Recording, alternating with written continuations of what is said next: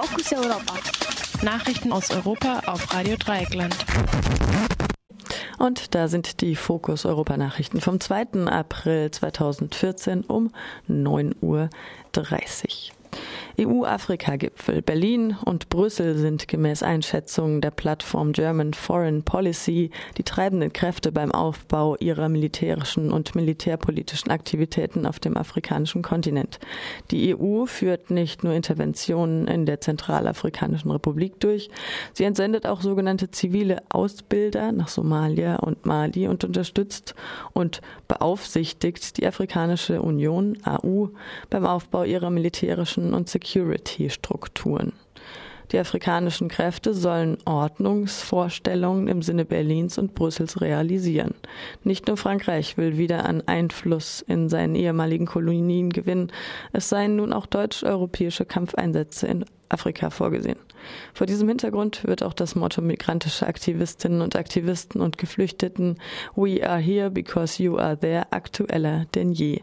Janis Thomas vom Verein Survie setzt sich kritisch mit der französischen Außenpolitik in Afrika auseinander. Es gibt einige Reichtümer, aber ich glaube nicht, dass dies der zentrale Grund für die französische Intervention ist. Der zentrale Grund ist meiner Meinung nach eher geopolitisch, eine Einflusszone. Zentralafrika gehört zu dem, was wir bei Survie das afrikanische Revier nennen. Das heißt die Zone, auf der Frankreich einen entscheidenden Einfluss haben möchte. Sein Hinterhof sozusagen. Zentralafrika zu stabilisieren heißt also für Frankreich, diese Einflusszone zu verteidigen, seine Macht zu festigen und zu zeigen, dass es immer noch eine Weltmacht ist.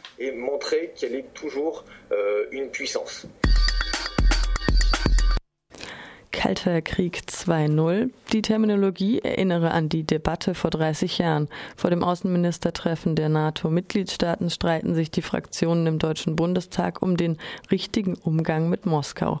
Das meldet das Nachrichtenportal Telepolis. Der russische Regierungschef Putin bemühe sich derzeit angeblich um Deeskalation. Immerhin wurde eine Truppenreduzierung an der ukrainischen Grenze angeordnet. In Deutschland steht der Energiesektor symbolhaft für wirtschaftliche Verflechtungen mit Russland. Während einige Stimmen sich dafür aussprechen, eine souveräne Versorgung anzustreben, halten Kritikerinnen und Kritiker dagegen. Der Handel mit der Föderation sei positiv und wirke entschärfend in dem Konflikt.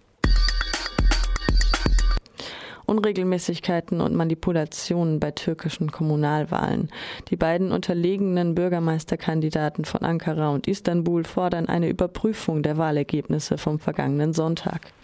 In Ankara vertrieb die Polizei Protestierende mit Wasserwerfern vom Sitz der Hohen Wahlkommission, die die Wahlen überwacht in der etwa 80.000 Einwohnerinnen und Einwohner zählende Stadt an der syrischen Grenze wurden nach Protesten gegen die Wahl für einen Monat ein Demonstrations- und Versammlungsverbot verhängt. Erdogans AKP hatte die Wahl mit rund 45 Prozent der Stimmen im Landesdurchschnitt gewonnen. Im Nachhinein wurden aber verbrannte und weggeworfene Wahlzettel der Oppositionsparteien Parteien gefunden.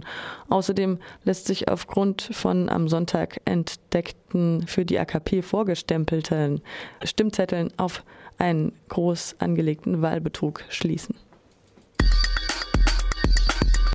Coca-Cola entlässt 235 Abfüllerinnen und Abfüller in Madrid. Betroffen ist die Hälfte der Belegschaft. Der Konzern reagiert damit auf einen seit zwei Monaten andauernden, unbefristeten landesweiten Streik. Von der Restrukturierung waren bisher fast 2000 Personen betroffen. Wahrscheinlich erfolgt als nächstes die Schließung der Abfüllanlage. Befremdlich ist es allemal, Demonstrierende einmal von dieser Seite zu sehen, und zwar mit dem Logo des Multis auf den Dutzenden Köpfen, die Parolen rufen.